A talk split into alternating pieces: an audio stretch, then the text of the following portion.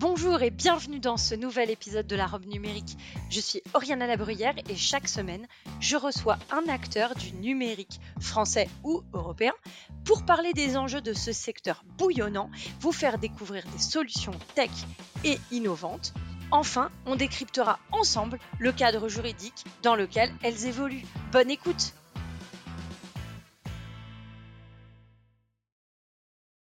Bonjour et bienvenue dans cet épisode de la robe numérique où aujourd'hui on va parler du test d'intrusion, ou plutôt de la mort du test d'intrusion. Ça doit vous chatouiller les oreilles, vous dire mais qu'est-ce qu'elle raconte celle-là? Pourquoi le test d'intrusion serait mort? Ben, Je vous propose de laisser euh, Vladimir Kola qui est cofondateur de Patrol nous l'expliquer. Bonjour Vladimir et merci beaucoup d'être au micro de la robe numérique. Bonjour et merci de me recevoir. Bah avec plaisir. Écoute, alors on va parler des tests d'intrusion, donc peut-être que pour démarrer, tu peux nous expliquer qu'est-ce ce qu'est un test d'intrusion et puis et puis euh, et puis pourquoi on a une team bleue et une team rouge en dehors de tout lien avec l'actualité puisque nous en nous enregistrons ce podcast fin mars. Euh, alors un test d'intrusion, ça revient à évaluer la sécurité de quelque chose euh, de façon quasi exhaustive et donc d'essayer de, d'identifier tout ce qui pourrait potentiellement être utilisé pour en détourner l'utilisation et donc entre guillemets le pirater et euh, à la fin de proposer des remédiations pour aider euh, bah, le client à, régler toutes les, bah, toutes les vulnérabilités. Et effectivement, il y a les termes rouge et bleu qui, est repris un peu des termes militaires et aussi utilisé dans les jeux vidéo où player 1 est, bleu et le joueur 2 est rouge, où en gros le bleu défend et le rouge attaque. Alors du coup, vous seriez, si vous faites des tests d'intrusion, plutôt côté rouge. Vous attaquez gentiment, enfin pas très gentiment, mais en tout cas, vous attaquez euh, en dehors de toute euh, agressivité euh, réelle, les systèmes d'information pour vérifier leur robustesse. C'est ça que vous faites? Oui, mais à vocation préventive. Ça n'est que du préventif. À vocation préventive. Donc on va chercher les vulnérabilités qui sont accessibles pour les méchants en test. C'est ça, oui. Ok, c'est ce que fait Patrol au quotidien? C'est ça. C'est en fait pour aller un peu plus en amont. Aujourd'hui, pour pirater une entreprise, il y a deux moyens. Le premier, c'est d'envoyer un mail piégé, de faire du phishing. Donc ça, c'est classique. Ça n'est pas ce que nous faisons. Euh, et le deuxième, qui représente à peu près 50% des attaques, c'est de pirater quelque chose, un actif de l'entreprise exposé à Internet. Et c'est là-dessus que nous intervenons. Euh, l'idée en fait de Patrol, c'est euh, d'évaluer en continu la sécurité de tout ce que possède l'entreprise exposée à Internet. Et alors, aujourd'hui, il y a hum, des entreprises qui font ça avec des consultants qui font des tests euh, physiquement. Il y a aussi des logiciels. Vous êtes dans quelle catégorie? Alors euh, un mix des deux. En fait, une des une des jeunesses de, de Patrol, c'est il y a quelques années avec un de mes associés, nous avons euh, fait un test d'intrusion sur un site de d'entreprise de, distribution assez connue et, euh, et, à l'issue de ce test, bon, il y a quelques problèmes qui ont été remontés, corrigés, et puis voilà, on est parti, on était très content. Et un mois après, le site a entre guillemets été piraté parce que des commentaires euh, ont été rajoutés sur tous les produits qui pointaient vers des sites de pornographie et de fausses pharmacies. L'idée était de les faire remonter dans les référencements Google. Donc nous nous sommes fait convoquer par la RSSI de l'époque, qui nous a défoncé euh, on nous demande qu'est-ce que c'est que ça, pourquoi est-ce que vous l'avez pas vu? Et en fait, en regardant avec elle, on s'est rendu compte que la fonctionnalité a été ajoutée après notre départ, après l'audit. Et donc là, on s'est dit qu'effectivement, oui, ouf, ouf pour nous, heureusement. Sinon, je pense qu'on aurait passé un sale quart d'heure. Euh, et en fait, c'est là qu'on s'est dit finalement, euh, faire un test d'intrusion une fois par an, bon, déjà, c'est bien. Si vous pouvez le faire, c'est bien. Mais au final, ça ne règle pas les problèmes et c'est pas du tout suffisant. Parce qu'en fait, les systèmes d'information aujourd'hui sont hyper mouvants. C'est-à-dire que j'ai un exemple d'un de nos clients du luxe qui est l'une des cinq plus grosses entreprises du luxe mondial. Son site d'e-commerce monde, euh, il y a des, des releases majeures, donc des changements majeurs tous les mois et des changements assez importants toutes les semaines. Et donc là, on peut pas se permettre de faire un test une fois par an et de regarder s'il y a des problèmes de sécurité. Il faut vraiment le faire en continu. Et jusqu'à aujourd'hui, il n'y avait pas de solution qui permettait de faire ça. D'où Patrol. Donc tu nous expliques que Patrol a un système d'attaque euh, préventif. Oui, on va dire ça. Alors comment ça, ça reste, ça reste de, ça reste, on, on parle souvent d'offensif, mais c'est pas du véritable offensif, c'est de l'offensif à vocation défensive pour prévenir les attaques justement. C'est pas du véritable offensif comme peuvent le faire des agences gouvernementales. Euh, donc comment ça marche? Ben, En fait, euh, c'est à la fois très simple et très compliqué. Mais la complexité, on aime bien dire, on la garde pour nous. Euh, et en fait, de notre côté, on va euh, recartographier le système d'information du client, c'est redécouvrir tout ce qu'il possède. Et en fait, on découvre souvent du, du shadow IT, donc de l'informatique que la DSI ne connaissait pas montés par des équipes projets, des choses comme ça, qui parfois hébergent des données très sensibles et dont la DSI n'est pas au courant et parfois l'équipe sécurité non plus. Donc on va redécouvrir ça et une fois qu'on a redécouvert tout le système d'information de l'entreprise, nous allons opérer dessus et orchestrer des contrôles de sécurité au sens très large. Ça revient à faire du pen test. On en automatise une bonne partie, en gros les deux tiers, et après il y a une petite intervention manuelle qui représente un tiers des actions, qui vise à aller plus loin que ce que peut faire la machine, ce que nous n'arrivons pas encore à automatiser, et aussi à qualifier euh, ce qui est remonté pour ne remonter au final au client que ce qui est vraiment pertinent.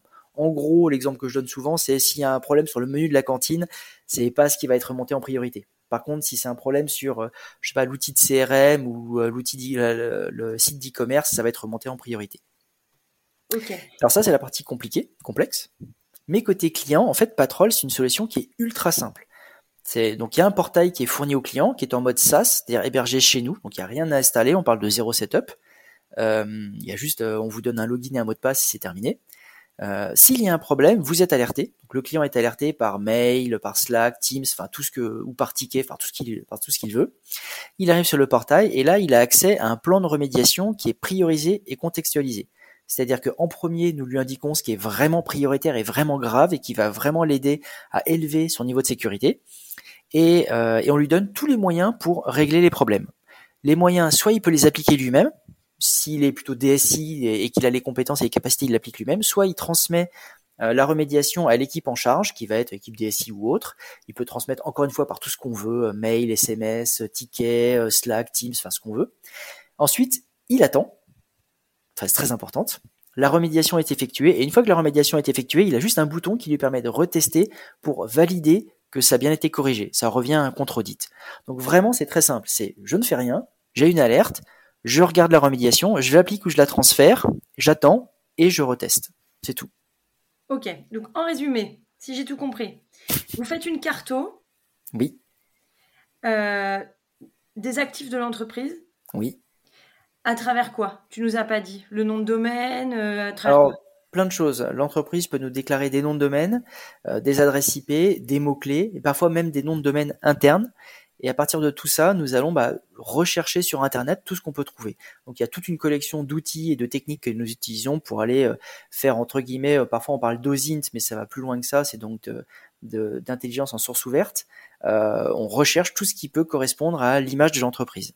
Donc, on est d'accord que là, vous regardez l'entreprise du dehors. Vous vous mettez dans exactement. casquette. Ça n'est exactement. Ça c'est ça, ça n'est que sur un périmètre exposé à Internet.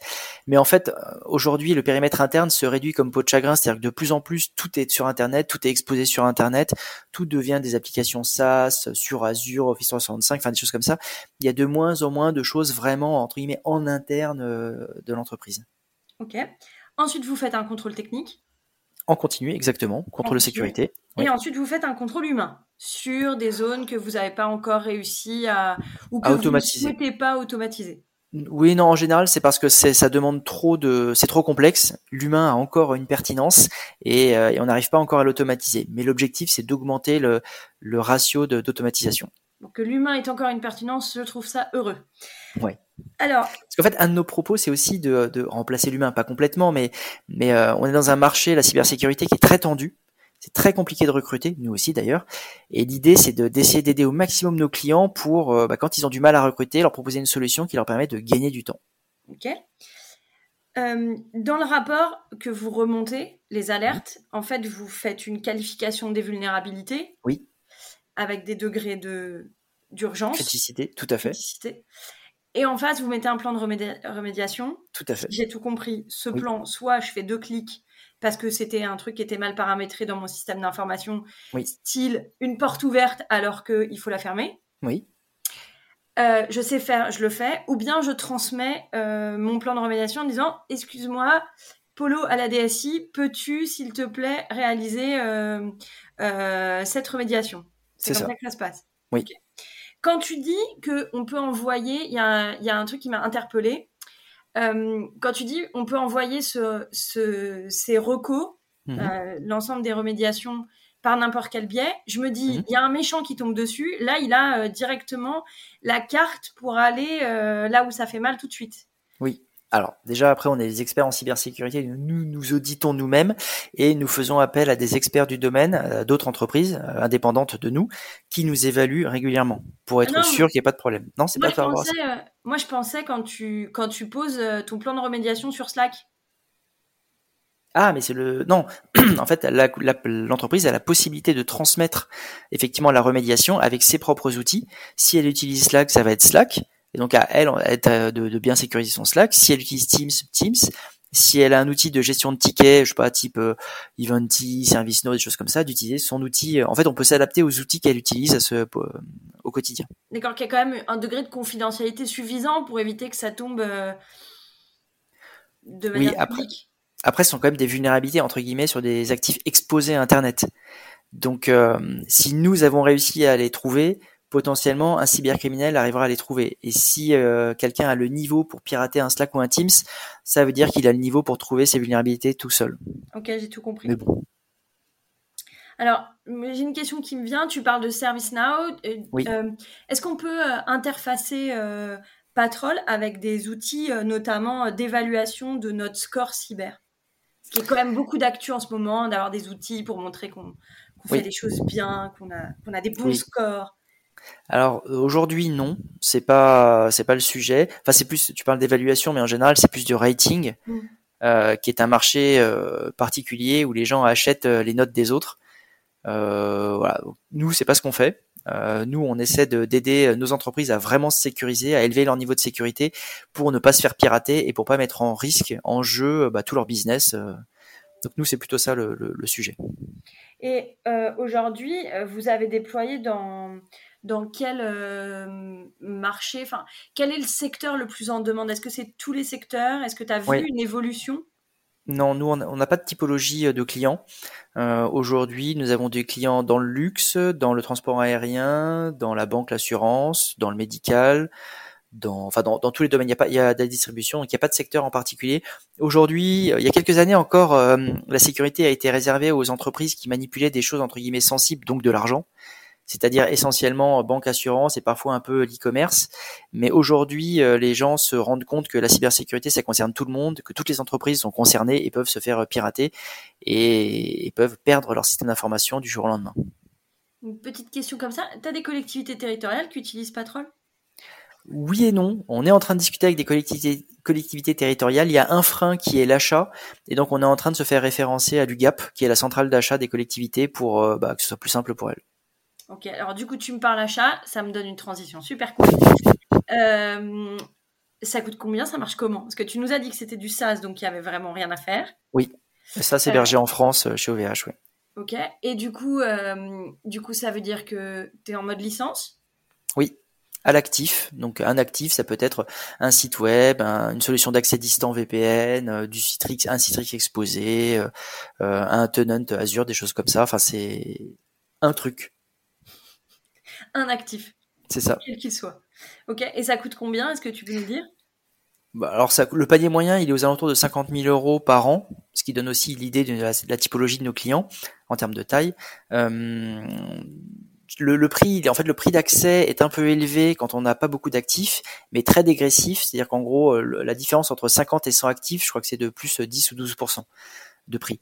Euh, donc en gros, en dessous d'une vingtaine, euh, 20-25 actifs, la solution est pas vraiment très pas vraiment intéressante pour les entreprises. Après, souvent, euh, sur plein d'avant-ventes, nous nous sommes rendus compte que les gens ne pensaient, enfin, pensaient ne pas avoir besoin de la solution, pensaient ne pas avoir grand-chose exposé, et puis en commençant à faire une petite carto avec eux, en en discutant, on se rendait compte, qu'ils avaient beaucoup de choses exposées à Internet. Ah, mais je crois que ça, on l'avait plus. Ah bon, on a ça. toujours ce truc? Ok. On le pire, c'est ah, on a ça? Non, mais c'est pas possible. Ils ont pas exposé ça. Oh, mais c'est pas vrai. enfin, c'est Je vois très bien. Ok. Mm. Donc on pense aux collectivités territoriales et on leur dit groupez-vous pour acheter Patrol. oui. On est en discussion avec un, hôpital en Corse qui est en train de se grouper avec d'autres hôpitaux pour euh, faire un effet de levier et avoir un, un achat plus intéressant pour eux.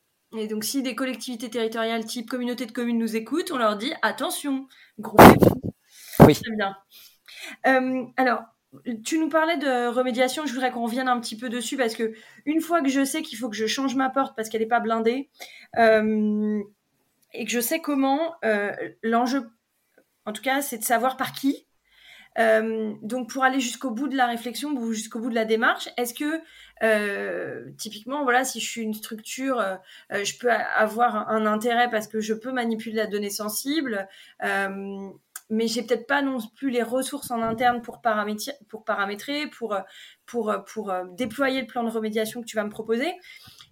Est-ce que toi, tu, fais, tu as un pool de sociétés de confiance à qui tu es ou pas? Alors, confiance, tu vois mon clin d'œil. Euh, mais euh, voilà, comment ça se passe? Alors, en fait, on a effectivement un, réseau de partenaires qu'on est en train de construire. Euh, aujourd'hui, on a quelques partenaires. L'idée, c'est euh, de à la fois euh, faire de la vente indirecte et de se reposer sur eux pour la remédiation. En gros, on a trois modèles. Le premier, dont je suis pas hyper fan, c'est de la revente pure. Désolé pour ceux qui font de la revente pure. Mais le deuxième est plus intéressant, c'est revendre de la solution Patrol et y adosser des jours hommes pour vraiment la partie remédiation, pour aider les clients à remédier, ceux qui n'ont pas cette capacité. Et le troisième modèle est assez intéressant aussi, c'est là c'est carrément le, le partenaire, donc on dit MSSP, c'est Manage Security, euh, Security Service Provider, donc en gros l'infogéreur de la sécurité, qui euh, va utiliser la solution Patrol et va également remédier. Et entre guillemets, le client ne sait même pas qu'il euh, utilise Patrol. Enfin, en général, il le sait, mais, mais c'est, ce sont les experts du partenaire qui utilisent Patrol et remédient.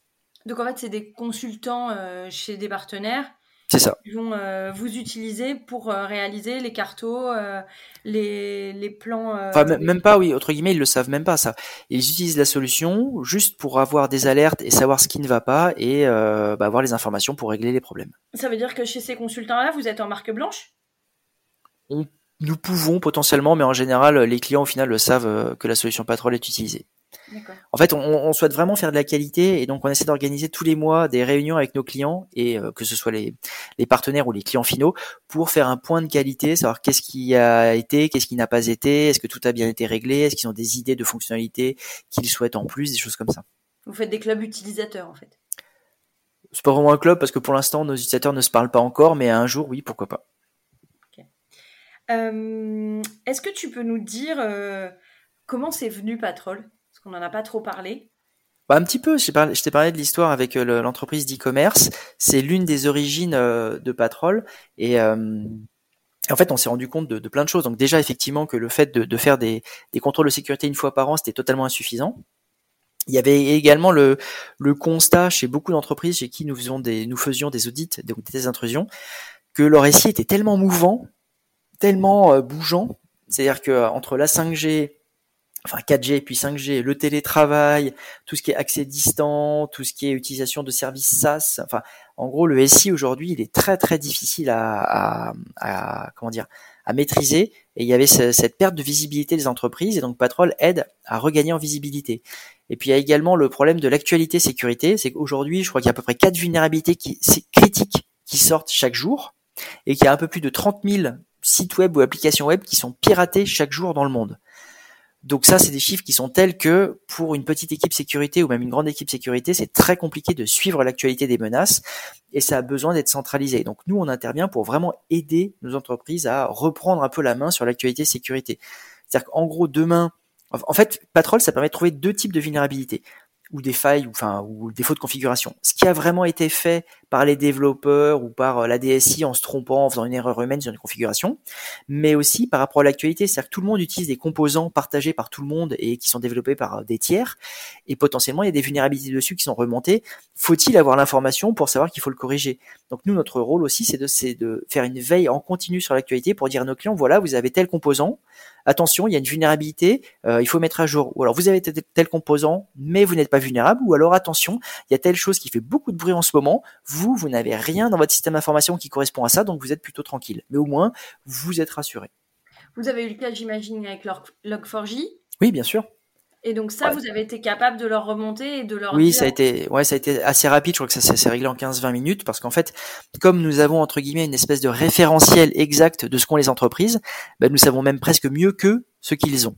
Donc pour nous, ça a été très simple. C'est on a on a pris le, le, petit, euh, pardon, le premier exploit. Nous l'avons euh, fait passer sur tous nos clients et puis ça nous a permis de savoir qui était vulnérable ou pas et ensuite de les alerter. Après, c'est un peu particulier Log4j parce que tous les deux jours, il y avait une nouvelle vulnérabilité. Mais globalement, euh, chez nos clients, ça a été beaucoup plus serein que chez d'autres. Donc, on arrive à la fin du podcast. Euh, à quoi as-tu envie de dire non aujourd'hui? Euh, nous, on dit non aux ingénieurs experts en cybersécurité et responsables sécurité qui font juste des copies, qui passent leur journée à faire des copier-coller dans des Excel. et par contre, on dit oui aux ingénieurs experts cybersécurité ou responsables sécurité qui appliquent des vrais plans de remédiation pragmatiques et qui augmentent durablement bah, le niveau de sécurité de leur système d'information. Mais du coup, faut dire, euh, faut dire non aux, aux comités exécutifs qui comprennent pas l'enjeu et qui refusent d'investir. Oh, c'est parce qu'on leur a mal expliqué. Voilà, même dans les petites structures. on voit le cofondateur un peu commercial derrière cette Bravo. Euh, et on peut dire oui à nos limites sécu je crois que c'est la troisième fois en, en 10 épisodes que je parle de nos limites. Alors, je crois que s'ils n'ont pas compris, nos auditeurs, c'est que vraiment, ils veulent pas. Euh, voilà. Bah, D'ailleurs, bravo pour ce, ce podcast hyper ah bah, intéressant. Euh, beaucoup plus technique que celui que vous venez d'écouter. Oui, souvent, et, oui. Et donc, euh, faut avoir un peu les cheveux euh, très attachés euh, quand on écoute nos limites ou un bon carnet pour prendre des notes. Sinon, on s'y retrouve pas. Merci en tout cas, euh, euh, Vlad, d'être venu. Euh, ben, merci à toi. Au podcast de la robe numérique. Et un petit coucou à Marilou qui n'a rien dit de tout le podcast, mais qui a fouillé sur, sur tes propos. C'est ça, pour que je dise pas de bêtises. Bravo. Merci en tout cas et à très bientôt dans la robe. Merci beaucoup. Au revoir.